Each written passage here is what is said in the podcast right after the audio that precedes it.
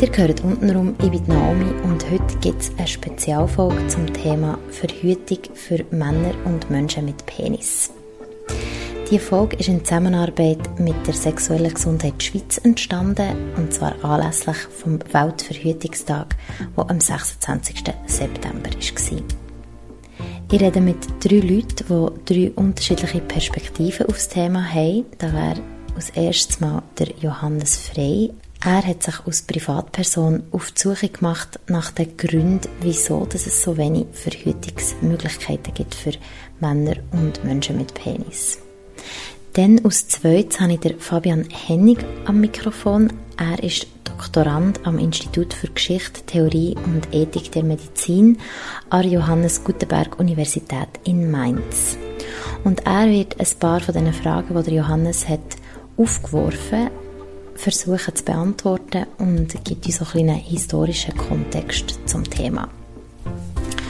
Und dann zum Schluss hören wir noch Martha Krüger. Sie ist Beraterin und Fachfrau für sexuelle Gesundheit und Familienplanung in Bio.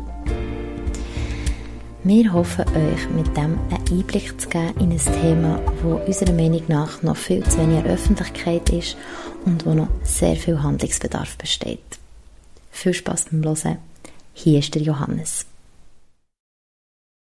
Johannes, willkommen bei uns im Podcast und vielen Dank, machst du mit.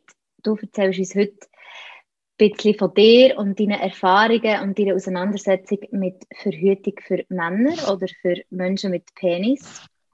Mhm. Und ich würde sagen, wir machen es so äh, wie normalerweise bei unten rum. Und zwar, dass der Mann einfach fällt, einfach erzählen, wo es hat angefangen. Und wenn es jetzt um Verhütung geht, kannst du vielleicht einfach mal so ein bisschen erzählen, wie es am Anfang war, wo du hast angefangen Sex zu haben, wie hast du da verhütet und was für Gedanken hast du dir dazu gemacht? Mhm. Ähm, also ich habe das erste Mal mit äh, 18 gehabt. Was ich damals gefunden habe, war ein bisschen, spät, gewesen, aber ich glaube, das ist völlig im, völlig im Rahmen, das ich noch gelernt habe. Ähm, und ich habe das gleichzeitig, also ich habe meine Freundin entjungfert und sie mich. Mhm. Und wir haben darum beide einfach nicht so eine Ahnung gehabt, ähm, wie das Ganze funktioniert und haben von dem ganzen Sexualunterricht und den Sachen, die man mitbekommt, ähm, gab schon recht Panik gehabt, dass jetzt ich schwanger werde. Ich glaube, wir haben auch Panik gehabt, dass wir könnten, ähm, Geschlechtskrankheiten bekommen, obwohl das völlig, völlig wahnwitzige Idee war. Und äh, wir haben damals beschlossen, dass wir mit Kondom und mit Pillen verhüten. Einfach zum, zum super sicher sein. Und das ist eigentlich ganz gut gegangen. Und ähm, war ein bisschen kompliziert. Gewesen ich glaube, für sie am Anfang an die Pille zu denken. Und wir haben uns immer gegenseitig so irgendwie erinnern, dass sie es nicht vergisst. Was so ein anderen Panikmoment da gesorgt hat. Und das war relativ teuer, gewesen, das erinnere ich mich noch. Und ähm, wir haben es dann mal abgemacht, dass wir es teilen. Wir haben ähm, Kosten für Pillen geteilt und ähm, ich habe mich nicht getraut, äh, Kondom zu kaufen. Darum habe ich die von meinem Vater einfach geklaut. Du hast dich nicht ähm, getraut? Nein, ich habe mich, habe mich nicht so getraut. Nein, ich bin das erste Mal recht rot angelaufen bin intelligenterweise in eine Apotheke gegangen und musste fragen, wo die das mhm. sind, was nicht geholfen hat. Aber ja, das war doch der Anfang eigentlich. Das heisst, er hat ähm, eigentlich das Recht, es ist eigentlich mit einer Angst hinhergegangen, vom können schwanger zu sein. Ja, und ich glaube, weil wir auch noch nie Sex hatten, hat es irgendwie gar nicht so einen Unterschied gemacht. Also jetzt unterdessen wissen wir ja, dass es sich schon anders anfühlt. Es ist nicht Tag und Nacht, aber ähm, ohne Kondom ist schon ein bisschen schöner. Ähm, und wir haben das damals auch gar nicht gewusst und es war, glaube ich, okay gewesen. Wir haben auch nicht wirklich, ich habe das Gefühl, wir haben nicht wirklich viele Alternativen gehabt, oder wir haben sie nicht können. Von, eben von dem, was wir so mitbekommen haben, es hat viele gegeben, oder das Kondom eigentlich. Spirale, glaube ich, gar nicht einmal, noch, noch nicht mal, oder irgendwie, ist nicht auf unserem Radar gewesen, irgendwie. Wie seid ihr aufgeklärt worden? Offiziell über die Schule und ähm, eigentlich über das Internet, glaube ich schon meine Eltern haben, meine Eltern sind beide Psychologen und haben mir damals so ein Buch geschenkt. Für Jungs, wie man, wie man halt das Ganze so macht und haben immer wollen, das besprechen mit mir und ich habe mich so überhaupt nicht mit meinen Eltern anschauen und das bin immer ein bisschen ausgewichen und ich glaube, ich habe nachher schon die meisten Informationen einfach so ein bisschen selber zusammengesucht und ich glaube, ihr ist es ähnlich gewesen. Und in der Schule haben sie in dem Fall nicht ähm, gesagt, was es für verschiedene Verhütungsmethoden gibt? Ja, also das meiste, was ich mich da erinnern von, von dieser dem Sexualunterricht ist eigentlich Bilder von irgendwelchen Geschlechtskrankheiten, so im Endstadium, wo es nie gibt. Oder? Also, das war richtig wüst. Und Verhütung war Kondom. Gewesen. Wir haben ein Kondom an einer Banane anziehen, sicher. Das ist, glaube ich, so ein Klassiker. Ähm, und Pille war noch. Gewesen. Aber so Kupfer, Kupferspirale und Sachen haben wir gar nicht wirklich diskutiert. Oder es ist einfach irgendwie Untergang im Ganzen. Mhm. Und wie ist es dann weitergegangen für dich? Also hat es irgendwann einen Turning Point gegeben, wo du hast angefangen dich mit der Verhütung auseinanderzusetzen, wo auch du kannst brauchen, einmal abgesehen vom Kondom? Ja, ich finde, es hat so zwei Momente gegeben. Das eine war eben mit der ersten Freundin noch, sie hat Jasminpille damals. Und gerade in dem Zeitraum sind die Lungenembolie-Fälle aufgekommen oder so sehr ähm, publik gemacht worden, wo man nachher mit der Pille in Verbindung gebracht hat. Äh, und wir haben irgendwie entschieden, dass nur das Kondom selber doch irgendwie zu risky war. Und dass es aber doch irgendwie keine Alternative gibt zur Pille. Und wir es halt einfach so müssen weitermachen Also irgendwie so ein notwendiges Risiko ist quasi. Ja. Und Pille hat ihr noch bei Menzbeschwerden auch noch geholfen. Das hat, glaube ich, auch noch, war recht nice für sie gewesen. Meine zweite Freundin hat nachher aber viel, viel mehr Nebenwirkungen gehabt. So das ganze Spektrum von Lustlosigkeit, Depression, Akne, wirklich so alles.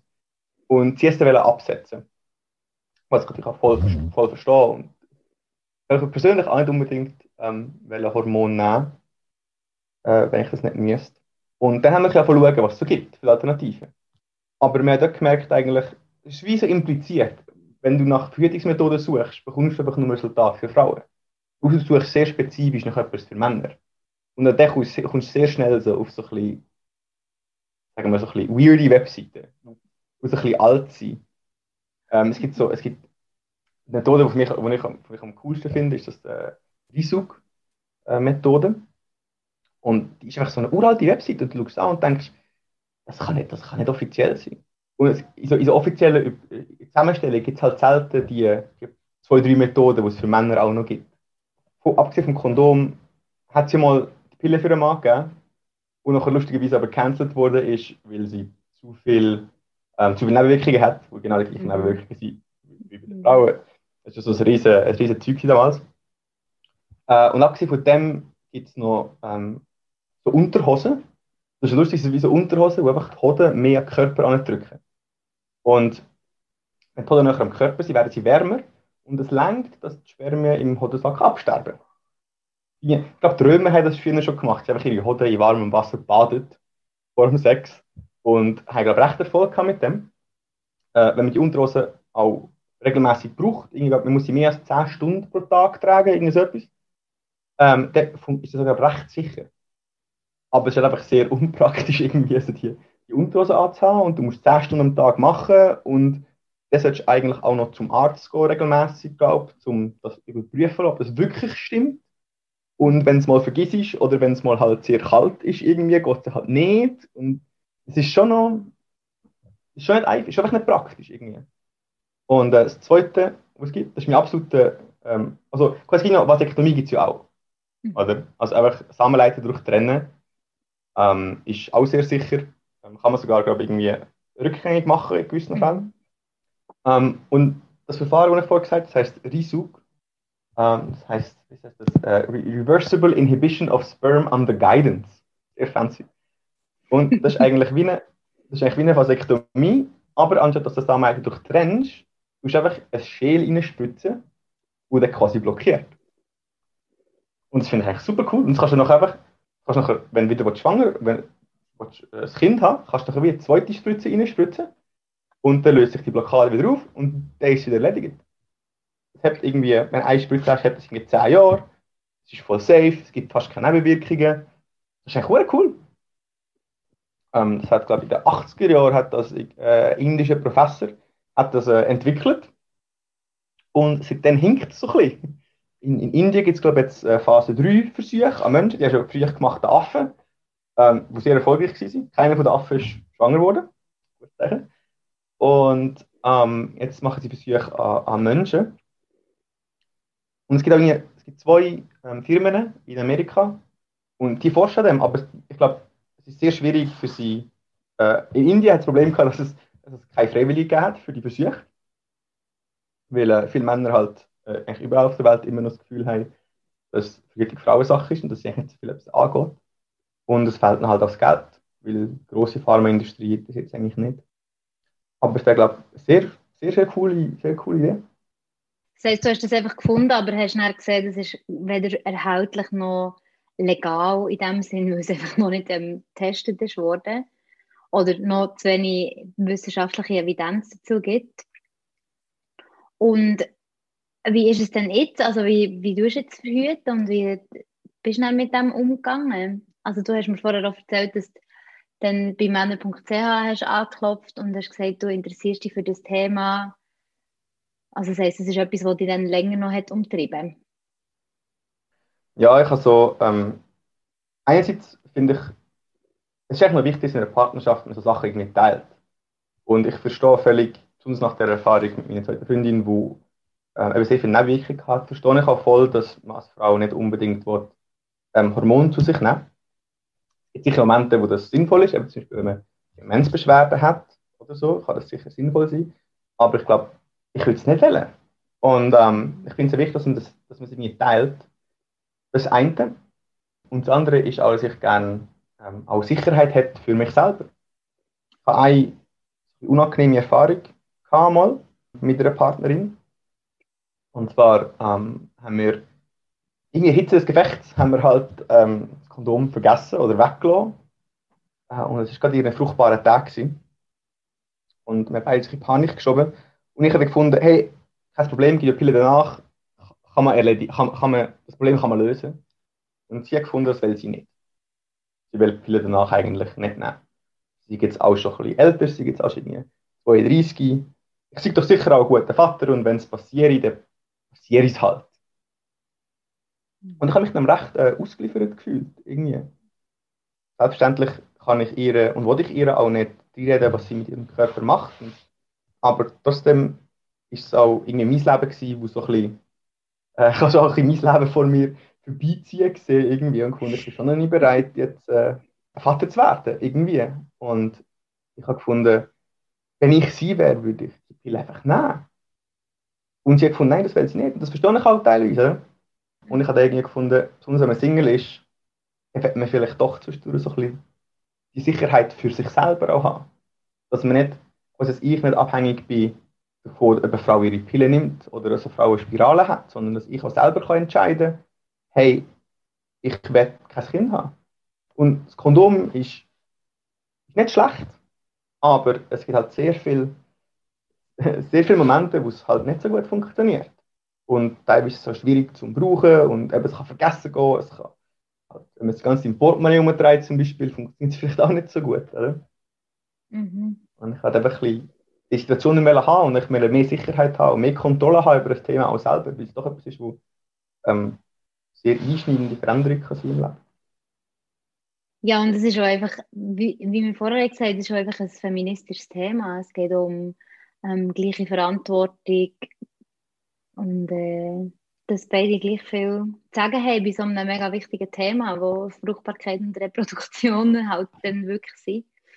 Mhm. mhm. Und wie ist es dann weitergegangen? Also, wo stehst du jetzt? Vielleicht sind wir ja schon im Moment, wo du jetzt bist. Ja, ich habe nachher ein bisschen mehr noch versucht nachzuforschen und habe wirklich nichts gefunden. Abgesehen von dem, was ich schon gesagt habe. Und im Moment bin ich einfach so ein bisschen am Warten auf das eine Verfahren, weil ich finde, dass zumindest auf Papier das quasi nur Vorteile und nicht kein Nachteil. Und im Moment bin ich halt außerhalb von einer Partnerschaft mit einem, einem Kondom verhütet. Ist auch das Einzige, was Krankheiten schützt. Das ist vielleicht auch nicht so schlecht, abgesehen vom ganzen ähm, Kinderbekommen-Thema. Und in Partnerschaften ist doch halt leider wieder meistens ähm, auf die Frau oder auf die Person mit, mit einer Vagina. Und finde ich, muss, muss sie eigentlich entscheiden, was, sie, was für die Person am besten ist. Oder? Aber das Thema ist ja nicht wirklich so weit verbreitet. Es gibt sehr wenig Leute, die über Verhütung für, für Männer reden, oder? Was glaubst du, was ist der Grund für das? Ähm, sicher einerseits Sexismus, Patriarchat. Ähm, ist, es gibt sicher viele Männer, die sich nicht dafür interessieren, die finden, es ist Frauensache und einfach halt finden, hey, ich wecke ein Kind und das soll meine Freundin oder meine Partnerin halt sich machen, dass es halt funktioniert. Ich glaube aber andererseits, dass es irgendwie für Männer im Moment nicht wirklich Alternativen gibt. Und wenn ich von dem, von dem Risikoverfahren mal mit jemandem geredet habe, ich glaube, es hat noch nie jemand gehört. Mhm. Und das Gefühl, dass es mehr pusht würde, oder wenn man mehr über das, unter Männern mehr über das würde reden, ähm, dann würden wir auch merken, dass es für uns auch Vorteile hat. Ab, Redest also, du mit deinen Freunden darüber? Ja, sicher. Aber eben, die meisten können es nicht. Mhm. Oder sagen halt, ja, das Kondom braucht man halt, aber ja, das gibt es ja nicht. Und was nimmst du so wahr? Wie ist so die Einstellung von den Männern oder Menschen mit Penis um dich herum? Sind die offen gegenüber dem oder ist es wirklich so, dass, wie du hast gesagt, sie sich nicht dafür interessieren oder sie das einfach noch nie in Betracht gezogen Was ist dort so die Stimmung? Hm, ich glaube, in meiner Bubble jetzt wäre sehr viel bereit, so etwas zu machen. Einerseits eben aus der feministischen Aspekt, andererseits aber auch aus dem Sicherheitsaspekt. Was ich merke, es gibt, wenn man Sachen hat, die meisten Leute wissen nicht viel darüber. Das ist die größte Hürde, finde ich. Und die zweite Hürde ist noch, vielleicht finde ich immer so ein bisschen lustig, ich habe noch so, ja, aber wenn das blockiert wird, zum Beispiel dem, dem jetzt, dann explodieren ja meine Hoden irgendwann. und so, so, wieso, wieso das, die, wie sagt man die, die, die ich eine Voreingenommenheit, also ich habe ein Unwissen, was, wie das genau funktioniert, weil es passiert ja nicht. Spermien im Hodensack, wenn die nicht gebraucht werden, sterben sie einfach ab und werden wieder aufgenommen. Und es gibt so einen Zyklus. Und das ist voll kein Problem. Und hat auch bei dem Fahrtspiel selten Nebenwirkungen gegeben. Aber es ist so ein bisschen, oder so ein bisschen das, uh, ich will nicht, dass man mit der Spritze irgendetwas rein tut, oder so. Ich glaube, so die, die Ängstlichkeit und eben das, ja, schon so ein, ein, ein Pushback dagegen. Ich glaube, es hat damit zu tun, dass historisch gesehen Frauen halt viel mehr unterdrückt worden sind. Und durch das, zumindest ich glaube, es beschränkt sich ein bisschen auf unsere Bubble, aber so, vor allem in unserer Bubble sich auch viel mehr mit dem jetzt aktiv auseinandersetzen. Es gibt sehr viel, sehr viele Bücher über, über Vulvas, über Vaginas und über weibliche Sexualität, weil es halt ein, ein Tabuthema war früher. Und männliche Sexualität ist nie so ein, oder Geschlechtsteil ist nie so ein Tabuthema gewesen. Aber darum ist es auch nie so explizit auf diese Art behandelt worden. Du findest viel mehr Bücher über weibliche Sexualität als über männliche Sexualität. Im Moment. Und ich habe das Gefühl, weil es so selbstverständlich war, für Männer oder Menschen mit Penis einen Penis zu haben und den auch zu brauchen und halt auch das, wie so Standard halt war, hat man sich auch nicht so sehr mit dem beschäftigt eben zum Beispiel, wie funktioniert das genau mit der Spermie? Was passiert, wenn man jetzt Orgasmus hat für drei, für drei Wochen? Oder? Und jetzt sehen immer mehr Frauen, die mit einem Spiegel ihre Vulva schauen, das ist schon super. Aber es gibt sehr wenige Männer, die das bis jetzt gemacht haben. Und ich glaube, dort hinken Männer wie sich hinten drin im Moment. Und ich hoffe, dass das auch Sexualität, auf, nicht auf körperlich, sondern mehr auf der emotionalen Ebene, auch dort Männer beschäftigen sich viel weniger mit dem. Und ich hoffe, dass das in Zukunft auch sich ein bisschen verändert und Männer so ein auf den Zug aufspringen und sagen, hey, ich gerne wissen, was genauer wissen, was in meinem Körper jetzt passiert. Und eben, das ist aus meinem Zyklus, habe ich jetzt auch nie gehört. Und mich hat auch schon ich will auch wissen, wie das funktioniert. Ähm, und auch, wie ich Sexualität erfahre und das auslebe.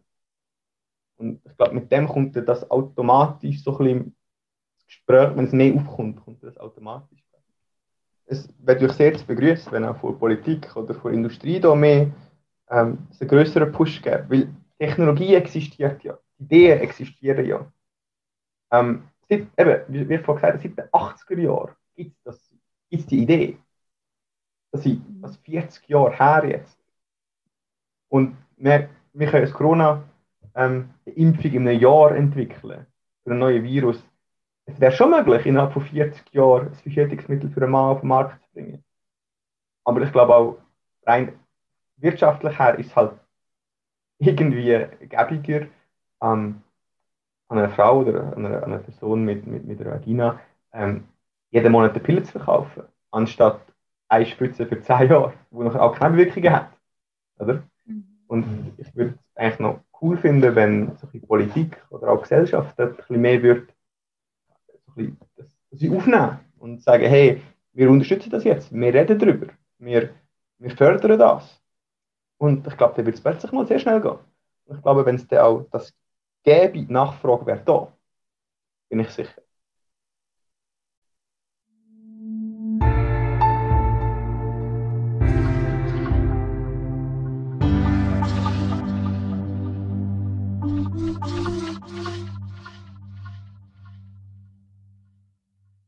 Lieber Fabian, schön bist du bei uns. Du redest heute über Verhütung und Männer. Vielleicht stellst du dich erstmal kurz vor. Wer bist du? Was machst du? Woraus besteht deine Forschung? Und wieso fasziniert dich dieses Thema? Ja, hallo, vielen Dank für die Einladung. Äh, mein Name ist Fabian Hennig. Ich bin Geschlechterforscher und derzeit arbeite ich an einer Doktorarbeit ähm, zum Thema neue männliche Verhütungsmethoden äh, am DFG graduierten Kolleg der Unimedizin Mainz. Und ähm, dort beschäftige ich mich ausgehend von der Frage, warum es sowas wie eine Pille für den Mann noch nicht gibt, obwohl es seit ja, 60 Jahren die Pille für die Frau ähm, gibt, ähm, was ja ein erklärungsbedürftiger Bias ist sozusagen. Ähm, genau beschäftige ich mich damit, wie es dazu kommt oder warum es eben noch keine neuen männlichen Verhütungsmittel gibt. Und ich schaue mir da nicht nur die Pille an, ähm, sondern allgemeine hormonelle Verhütungsmethoden und auch sogenannte thermische Methoden, die mit Wärmeapplikationen an den Hoden arbeiten.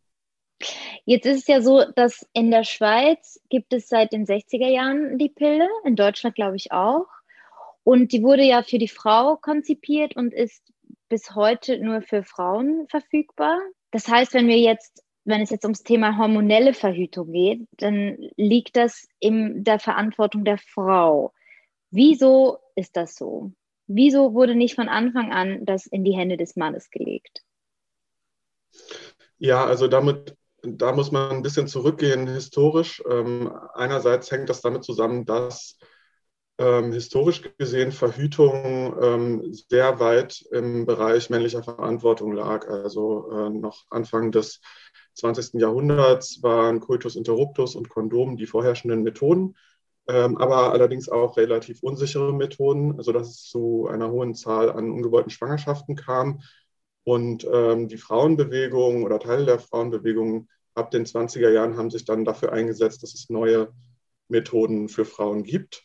Und das passte auch ganz gut zusammen mit so einem bevölkerungsplanerischen Diskurs, ähm, der ähm, wollte, dass bestimmte Bevölkerungsgruppen sich nicht so sehr vermehren, also die Armen und äh, die vermeintlich ähm, rassistisch Minderwertigen. Und so fokussierte sich dann eben der Fokus der Forschenden auf Frauen aus der arbeitenden Klasse sozusagen.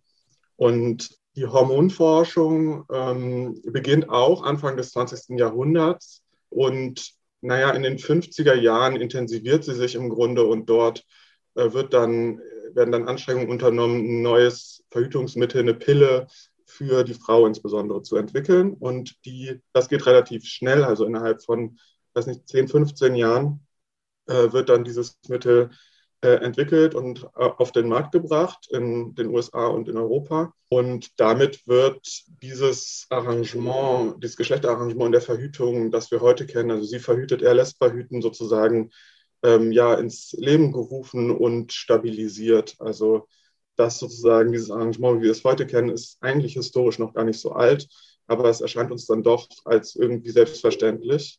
Jedenfalls ist das sozusagen die Folie vor dem Hintergrund, ähm, dass da heute eben auch so Kritiken dran geäußert werden. Also du fokussierst dich ja auf ähm, das Thema Verhütung für Männer. Wo hat das seinen Anfang genommen und wo steht das heute? Ja, also ähm, ich meine, so Methoden wie den Cultus interruptus gibt es, äh, sind schon im Alten Testament bekannt gewesen. Das Kondom wurde so um 1500 erfunden als ähm, ein Mittel, was aus ja, Tierdärmen oder Seide hergestellt worden ist und insbesondere der Verhütung von Syphilis äh, galt, also von geschlechtsübertragbaren ähm, Geschlechtskrankheiten. Und ähm, die neuere, die moderne Forschung an neuen Mitteln, die auch reversibel sind, die man auch wieder rückgängig, zurückgängig machen kann, die beginnt auch eigentlich Anfang des 20. Jahrhunderts. Da gibt es erste Hinweise darauf, dass es so etwas wie einen Prozess der Spermienbildung gibt, die Spermatogenese. Und die neuen Methoden versuchen dann, diese, diesen Prozess äh, zu beeinträchtigen auf verschiedene Arten und Weisen.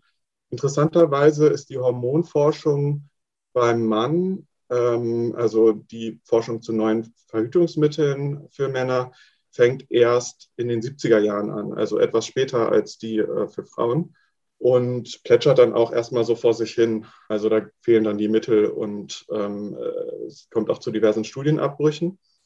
Aber vor den 70er Jahren ähm, wird auch schon von Einzelpersonen jedenfalls an diesen thermischen Methoden gearbeitet, also am Bodenbad und auch an Verhütungsunterhosen. Das ist allerdings ein Kapitel, das heute weitestgehend unbekannt ist. Und äh, das fand ich auch eine, eine der großen Überraschungen an meiner Arbeit, diese äh, Methoden und diese MedizinerInnen gefunden zu haben, die dann eben diese Entwicklung machen, die heute ja fast in Vergessenheit geraten sind. Kannst du rasch erklären, was man unter Verhütungsunterhose und Hodenbaden versteht? Für die Leute, die das noch nie gehört haben? Ja, gerne. Das, äh, genau, für die Leute, die das noch nie gehört haben, das hört sich vielleicht manchmal erstmal so ein bisschen skurril an. Ähm, bei den thermischen Methoden wie dem Hodenbaden oder der Verhütungsunterhose geht es jeweils darum, die Hoden zu erwärmen.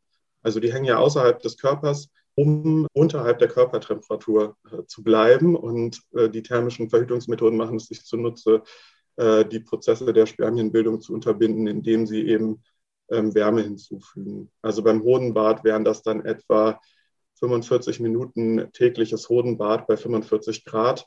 Bei den ähm, Unterhosen arbeitet man mit geringeren Temperaturerhöhungen. Da reicht es, ähm, die Hoden auf Körpertemperatur zu halten. Es gibt ähm, keine größeren, aktuelleren wissenschaftlichen Studien dazu. Es gibt aber sehr viele Hinweise aus der Geschichte der Medizin, ähm, dass das zumindest ähm, die Spermienzahl erheblich senkt. Äh, die Männer, die damit experimentiert haben, haben dann äh, selber Spermiogramme vorgenommen, also eine Fruchtbarkeitsuntersuchung beim Mann, um die Spermien auszuzählen und deren ähm, ja, ähm, Qualität zu beurteilen. Ähm, aber sowas wie so ein Pearl-Index oder sowas haben wir da jetzt nicht vorliegen, ähm, der dann ähm, die Sicherheit, die Schwangerschaften zu verhüten, verbriefen würde. 45 Minuten am Tag sind ja auch schon, also sind schon recht aufwendig. Ne? Also die äh, Männer, die das machen, beschreiben das auch als eine, ja, schon einen gewissen Aufwand und sehen das aber auch als eine Möglichkeit, ähm, ihren Körper besser kennenzulernen. Du führst Gespräche durch mit ähm, Männern, die tatsächlich äh, damit experimentieren. Wer ist dir da begegnet? Das würde mich einfach noch interessieren. Vielleicht kannst du so eine Begegnung nachzeichnen oder damit man auch ein bisschen versteht, was die Motivation ist von diesen Männern. Ja, also ich habe schon mit ein paar äh, Männern gesprochen, welchen die das historisch gemacht haben. Also zum Beispiel einem ehemaligen Mitglied der Züricher Hodenbadegruppe, die in den 80er Jahren dort aktiv war. Aber ich habe auch mit Männern gesprochen, ähm, die das heute praktizieren. Und ja, also ich kann da gar keine verallgemeinerbaren Aussagen zu treffen, weil das, wie gesagt, so einzelne ähm, Interviews waren und das wäre auch gar nicht mein Anspruch, äh, dazu, daraus ähm, ja, statistisch irgendwie zu verallgemeinern. Ähm, ja, aber bei allen kann man vielleicht sagen, dass dass da schon auch Fragen von Geschlechtergerechtigkeit und den eigenen Körper besser kennenzulernen, dass das so zentrale Motive waren. Aber eben auch äh, natürlich ähm, die Frage irgendwie, wie kann ich selber meine eigene Fruchtbarkeit regulieren? Also äh, Männer haben ja durchaus auch ja, eigene Interessen äh, unter Umständen, ähm, die eigene Fruchtbarkeit zu beeinträchtigen. Also so also ein Kinderwunsch ist ja auch nicht ähm, automatisch da.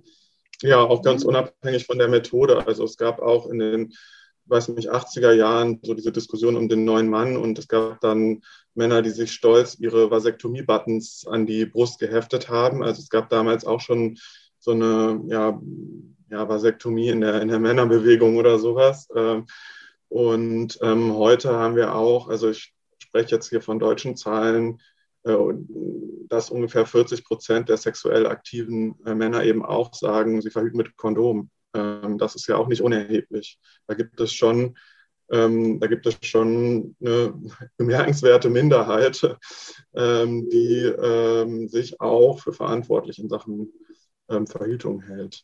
Ich würde sagen, das hat sich im Verlauf der Zeit ein bisschen verändert. Also immer mehr, nachdem sich mit der Pille diese eindeutige Arbeitsteilung, sie verhütet, er lässt verhüten, äh, etabliert hat, ähm, hat, hat sich ja auch in anderen Bereichen sowas wie so eine partnerschaftliche ähm, Ideologie, so ein Anspruch, dass man sich ähm, gewisse Aufgaben in einer Paarbeziehung teilt, durchgesetzt. Also das gilt genauso für den Haushalt zum Beispiel, dass ähm, heute viele Leute sagen würden, das teilen wir uns zumindest, also zumindest würden sie es sagen, dass sie sich das teilen. Ähm, ob sie es umsetzen, ist eine andere Frage. Und ich glaube, ganz ähnlich ist das mit der Verhütung, äh, dass wir da auch so einen Trend ähm, beobachten können, dass immer mehr Männer sagen, das ist Verhütung ist nicht allein Frauensache, sondern das ist ähm, auch Männersache und das ist eine Sache, die im Paar ausgehandelt wird.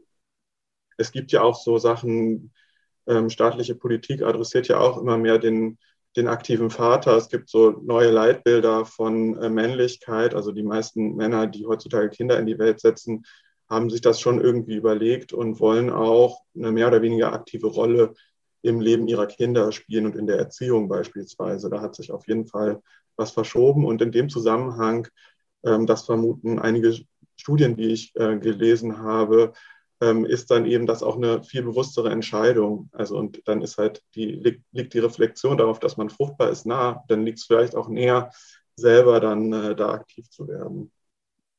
Aber wie gesagt, das ist äh, vor allen Dingen, würde ich sagen, erstmal jetzt so einen, auf einer normativen Ebene ziemlich offensichtlich. Ähm, in der Praxis ist es natürlich nach wie vor so, dass ähm, weibliche, sogenannte weibliche Methoden ähm, dominieren. Und da ist ja die Wissenschaft nicht äh, unschuldig daran. Du hast es mir auch vorhin kurz in der Mail gesagt, dass es diverse Studien gab, die dann aber abgebrochen wurden, unter anderem eine WHO-Studie. Kannst du was darüber erzählen? Was ist da ja. passiert? Also wieso wurden die abgebrochen? Was stecken da für Mechanismen dahinter?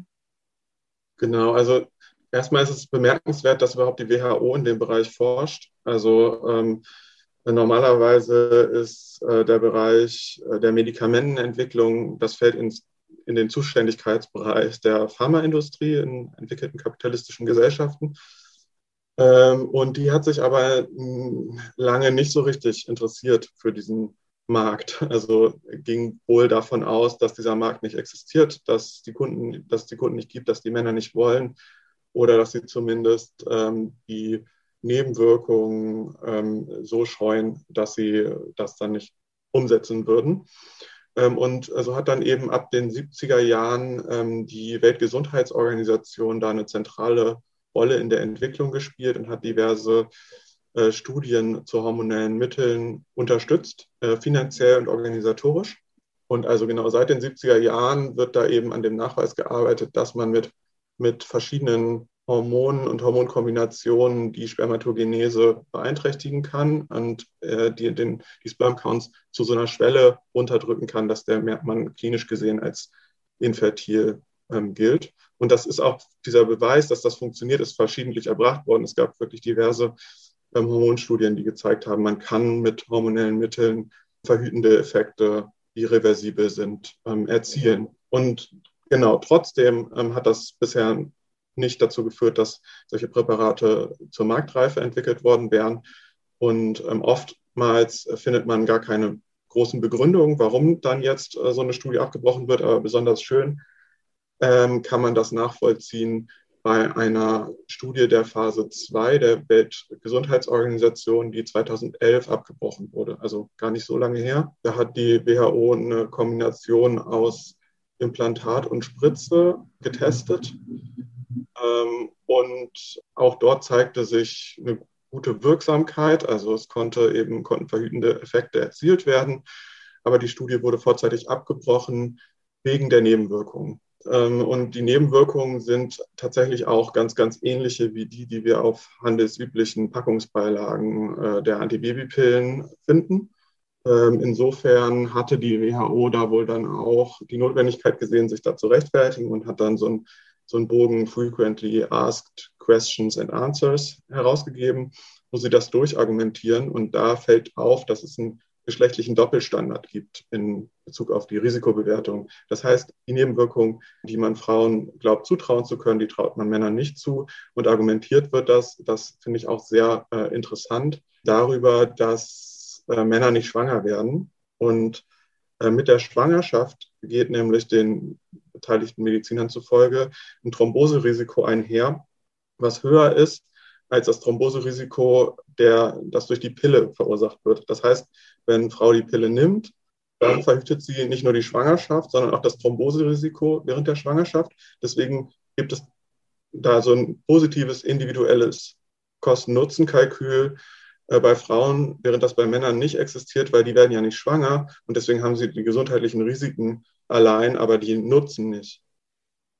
Also das ist schon, also da muss man auch nicht Geschlechterforschung studiert haben, um äh, zu merken, dass, das, dass da irgendwas nicht stimmt ähm, und dass das ein doppelter Standard ist in der Bewertung der Nebenwirkungen.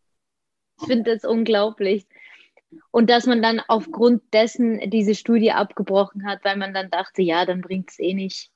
Ja, ähm, auch bei anderen ähm, äh, Ansätzen, äh, Implantat und Spritze, hat es in den letzten 20 Jahren erhebliche ja, Rückschritte oder Rückschläge gegeben. Das wird äh, im Großen und Ganzen ähm, so jetzt im Moment nicht mehr verfolgt. Es gibt aber äh, Ansätze, äh, Testosteron oder Testosteron und Gestagen, meine ich, also ein Kombinationsgel zum Auftragen auf die Schultern äh, für Männer entwickelt in den USA. Das ist da schon verhältnismäßig weit.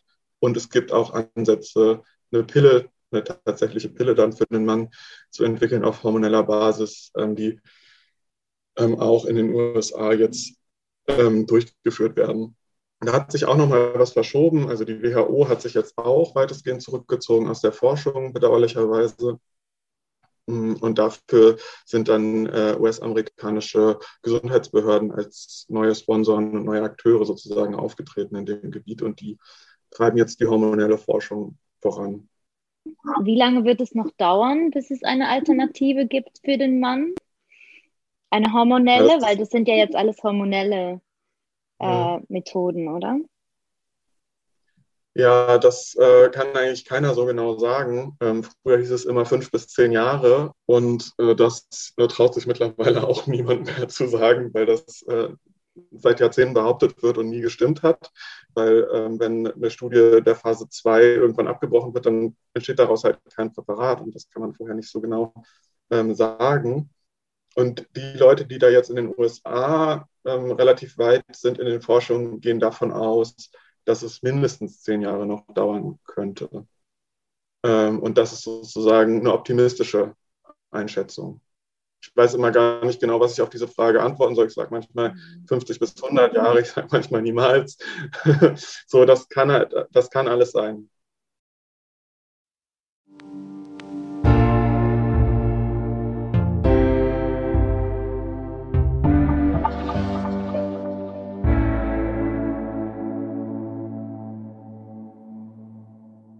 Liebe Martha, ja. Danke, bist du uns ähm, heute verfügbar für ein Gespräch über Verhütung für Männer oder Menschen mit Penis. Vielleicht gerade zum Anfang, kannst du dir kurz vorstellen? Kannst du kurz sagen, wer du bist und was du machst?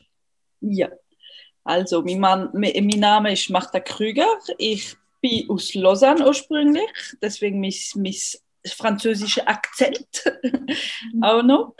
Äh, ich bin 40 Jahre alt und Fachfrau sexuelle Gesundheit und arbeite im Zentrum, Spitalzentrum Biel äh, auf der Familienplanung oder besser gesagt Beratungsstelle für sexuelle Gesundheit und Familienplanung. Das ist unser offizieller Titel. Und wenn die Leute zu euch kommen, mit was für Fragen kommen sie? Was ist da so euer ja, Angebot? Also die Fragen sind meistens um sexuelle Gesundheit allgemein, das heißt Verhütungsgespräche, äh, ungeplante Schwangerschaft, ähm, geschlechtsübertragbare Krankheit, ähm, Notfallpille oder Pille danach auch gesagt. Äh, allgemein Frage um die Sexualität eigentlich. Manchmal gibt es Leute, die mit äh, äh, Behinderung auch kommen und irgendwie äh, Sexualkunde werden. Es ist ja Wir sind sehr offen äh, für alle Fragen, was um Intimität geht. Und dann, wenn wir merken, dass es nicht genau, äh, nicht genau der, der richtige Stelle ist, dann haben wir auch Ressourcen, wo wir einfach die Leute auch weiterschicken können. Bei unserem Gespräch heute geht es ja um spezifisch Männer, Menschen mit Penis und Verhütung. Jetzt, mhm. wenn wir so ein bisschen den historischen Bogen oder den Bogen auftun von der Vergleich von heute zu vor ein paar Jahren, hat sich das Interesse verändert? Habt ihr mehr Besuch von Männern? Habt ihr mehr Interesse von Männern oder ist es etwa gleich geblieben? Wie sieht es so aus? Also ich kann jetzt eigentlich von meiner Erfahrung nur reden. Ich bin nur seit fünf Jahren in dem Beruf und ich habe jetzt von diesen fünf letzten Jahren einfach schon, ich habe sehr viele äh, Änderungen schon gesehen, was dieses Thema betrifft. Am Anfang habe ich eher beobachtet, dass äh, es ist eigentlich meistens durch äh, Schwangerschaftsthema, ungeplante Schwangerschaftsthema, dass ich da Zugang habe zu, zu Männern. Manchmal auch bei Verhütungsgespräch für Frauen. Und beim äh, Schwangerschaftsabbruch-Thema habe ich zwischendurch so äh, diskrete Fragen gehabt, aber auch meistens von der Frauenseite. So, wo gefragt haben, ob, etwas, ähm, äh, ob es auf dem Markt irgendetwas gibt für die Männer und so. Ähm, vor fünf Jahren hatte ich das Gefühl, es war sehr diskret gewesen und ich selber hatte immer den Frust, gehabt, weil ich immer nicht gewusst, wie ich den Zugang zu dem Mann habe, wo einfach äh, so, wie, wie kann ich den Bewusstsein einfach oder den, die Tür öffnen? Ich, ich sage nicht, dass Männer nicht den Bewusstsein haben, aber wie finde ich den Weg in diesen Art Gespräche einfach mit denen? Und jetzt vor eineinhalb Jahren rund allein. Es gibt Männer, wo sich, äh, wo, wo hier kommen mit der Freundin meistens, ja, immer noch. Und sie haben ganz spezifische Fragen. Das heißt, sie haben schon den Zugang jetzt zu Informationen irgendwo durch äh, Netzwerk, sagt man, ja, Internet und so, äh, vielleicht Gespräche unter Männern oder so, haben sie die Informationen ein bisschen und sie wollen einfach spezifische Informationen haben. Oder sie wissen schon, dass es etwas existiert und kommen jetzt spezifischer für solche Fragen. Was fragen Sie denn konkret? Was ist so die Frage, die du am meisten hörst?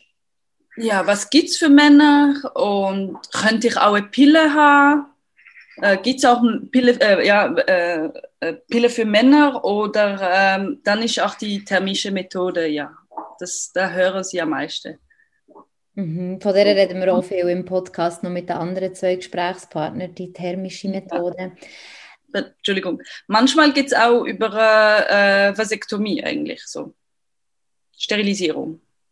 Aber da Klar, offiziell sind sie, äh, ist es erlaubt, ab 18 Jahren zu machen, aber im Tat, ähm, Ärzte machen es nicht so einfach, so schnell, einfach so früh. Muss, heutzutage ist in der Praxis, Praxis so, dass Männer eine gewisse Kondition haben müssen, das heißt gewisse Alter, gewisse Profil und und. Ah, das heißt, man kann sich als Mann nicht einfach unterbinden, nur weil man das möchte für die Verhütung oder gegen die Familienplanung.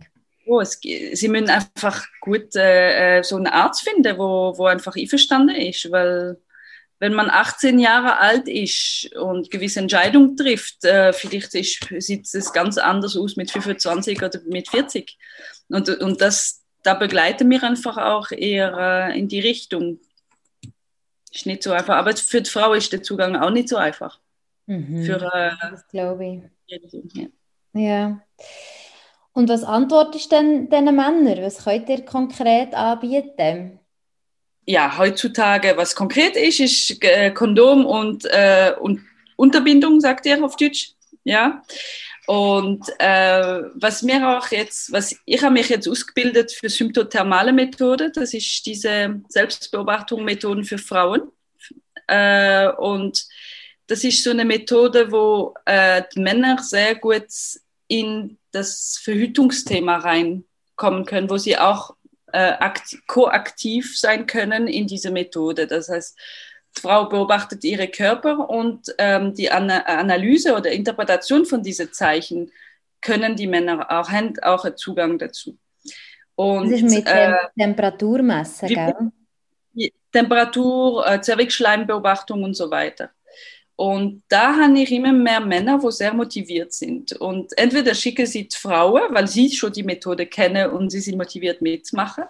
Oder äh, sie sind sehr gut, äh, sehr gern einfach dabei, um, es ist wie ein Spiel eigentlich, diese Interpretation zu machen. Und das sind die drei Sachen, was wir, klar, Symptothermie ist nicht typisch, äh, spezifisch für, für Männer, aber es ist ein, ein Boden, wo die Männer einfach aktiv sein können, eigentlich. Und ich habe jetzt seit ein äh, paar Monaten habe ich jetzt diese thermische Methode, diese Ring einfach auch schon für unsere Familienplanung bestellt. Das heißt, wir können einfach diese Methode zeigen. Äh, wir können auch gewisse Informationen schon geben über die Methode, so, aber Begleitung können wir jetzt noch nicht konkret geben. Was ist das für ein Ring? Äh, Androswitch. Es ist so eine thermische äh, Ring. Ähm, es ist eigentlich wie eine Vereinfachung vom äh, äh, Jockstrap, das, ähm, diese Wärmungsunterwäsche. Ähm, ähm, Anstatt so eine Unterwäsche einfach oder so eine Struktur anzuziehen, es ist nur ein Ring eigentlich, was der Mann anzieht. Und der Ring tut man, ist der um einen Penis drum oder um. Ja. Wie sieht das aus? Wie muss man sich das vorstellen? Es ist ein Ring, was der Mann um den Penis äh, anlegt und äh, es, ist, es hat so verschiedene Breite eigentlich. Es, ist, es sind verschiedene Größe, Entschuldigung, äh, je nach äh, Breite vom Penis eigentlich. Es sind fünf oder sechs ähm, äh, Größen, was es gibt. Und der Mann zieht das um den äh, Penis rum und zieht eigentlich der Hodensack durch dieses Ring auch, damit die Hoden einfach äh, nach Ufer gezogen werden. Ist eigentlich ein ähnliches System wie, wie diese Wärmungsunterwäsche, äh, aber äh, es ist vereinfacht in den Ring. Eigentlich. Und Männer können einfach mit drei verschiedene Methoden eigentlich jonglieren, mit der Ring, mit Wärmungsunterwäsche und diese Jockstrap, wo eine Struktur ist eigentlich, wo ein Ring, auch ein Ring, aus Stoff eigentlich äh, ist und es wird mit so ja, Elastik einfach trag gemacht, damit es wie eine Unterhose eigentlich getragen werde, wird. Und die Idee ist dann, dass die Hoden aufgebunden sind, damit die Samen drinnen absterben? Ja, damit, weil die Hoden sind außerhalb der Körper, damit sie einfach, äh, damit die Fruchtbarkeit eigentlich äh, gesichert sein kann, weil, weil es braucht ein bisschen äh, kältere Temperatur als der Körper. Und wenn die Hoden nach oben gezogen werden, dann sind sie in einer Wärme Umgebung, warme Umgebung und deswegen äh, Samen einfach werden nicht mehr so gut produziert oder eben verschwinden eigentlich. Aber der Mann hat überhaupt keine Schwierigkeit mit äh, Erektion und Ejakulation und so. Aber in seinem Sperma geht es einfach kein Samen mehr oder sehr wenig Samen. Es muss unter, unter 1 Million äh, mobile Spermazellen sein, damit der Mann unfruchtbar wird. Und dann muss er den, den ganzen Tag 24-7 anlegen oder länger schon ein paar Stunden pro Tag? Minimum 15 Stunden pro 24 Stunden, wo der Mann das tragen soll. Und eigentlich, wenn man diese Methode äh, braucht, braucht es so einen Lernprozess eigentlich, Adaptationsphase eigentlich, wo der Mann einfach in seinem Leben schaut, im Alltag, wann es am besten passt, wann, wann es einfach angenehmer ist zu tragen, ob es ein Tag oder Nacht ist oder ähm, ja. Mhm. Und wie hoch ist die Wirksamkeit von dem? Äh, die Sicherheit heißt es, oder? Ja, genau. Also wie, wie sicher ist es, dass dann die Frau, nicht die Partnerin nicht mehr schwanger werden kann? Also heutzutage haben wir mit dem Ring äh, haben wir einfach nur vier Jahre, oder haben sie, weil ich sage nicht mir als Familienplanung, sondern das System hat jetzt einfach vier Jahre äh, Erfahrung. Das heißt, und wir, haben noch kein äh, großes Studium über die Methode. Das heißt, wir können jetzt noch keine Zahl angeben. Es gibt so scheinbar 15 Studien, klinische Studien über 122 Personen. Ja, und es gibt noch einen anderen Arzt, äh, Dr. Musset, das ist so ein französischer Arzt, wo äh, ein Studium gemacht hat über 180 Männer über zwölf Monate und er hat einmal eine ungeplante Schwangerschaft äh, erfahren. Ja. ja. Aber es ist zu, zu leicht und zu wenig äh, Information oder ähm, äh, wissenschaftliche Sicherheit, um äh, ein, ein Sicherheitszahl zu geben eigentlich. Mhm. Jetzt ist es ja so, dass das Interesse, hast du gesagt, ist gestiegen in den letzten Jahren. Das heißt, eure Kunden und Kundinnen kommen wirklich vorbei und fragen nachher. Wieso glaubst du, ist das Interesse heute größer? Wieso wächst das? Ich glaube, ich weiß nicht, aber Feminismus hat wahrscheinlich auch einen Teil dazu geführt, dass die ähm, Kenntnisse oder Wahrnehmung von Gleichheit oder, äh, ich weiß nicht, ob die richtigen Worte auf Deutsch sind, aber äh, ja, das äh, Gleichheit zwischen Mann und Frau. Äh, diese MeToo-Bewegung hätte auch wahrscheinlich auch mehr bewusst gebracht, einfach ähm, für alle. Ja, das Selbstbewusstsein auch ist auch gestiegen heute, dass man diese Selbstentwicklung macht. Dass, es gibt auch immer wieder äh, Männer, das treffe ich auch persönlich, nicht nur in meiner Arbeit, aber wo ungeplant äh, schwanger geworden sind. Das heißt einfach, die Frau ist dann schwanger geworden und dann sind sie in diesen Situation, wo sie denke, wo sie dann plötzlich diese Überlegung haben, was mache ich, wenn, wenn sie diese Schwangerschaft behält? Will ich Vater sein, will ich nicht? So eine bewusste Vaterschaft eigentlich, was, früher nicht auf dem Weg war. Ähm, heutzutage sind die Männer nicht mehr einverstanden, einfach ein Kind auf der Welt zu setzen, ohne irgendeine Beziehung und eine Verbindung mit dem Kind zu haben. Das ist auch so in, in unserer Mentalität heute und dadurch äh, macht es so, dass die Männer einfach mehr Bewusstsein dafür. Was kann ich tun dafür? Und auch durch diese mentale ähm, oder diese mentale Verantwortung für mhm. die Verhütung im, im Partnerschaft, äh, bis jetzt war es immer auf den Schultern der Frau. Das, ja. Und ich habe immer mehr Männer jetzt, wo sagen, ja, was kann ich tun dafür?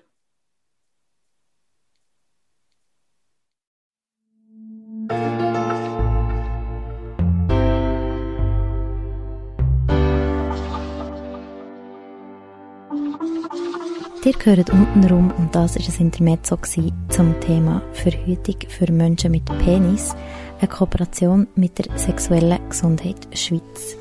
Für weitere Informationen könnt ihr bei ihnen auf die Webseite, das ist sexuelle-gesundheit.ch. Danke vielmals fürs Zuhören und bis zum nächsten Mal.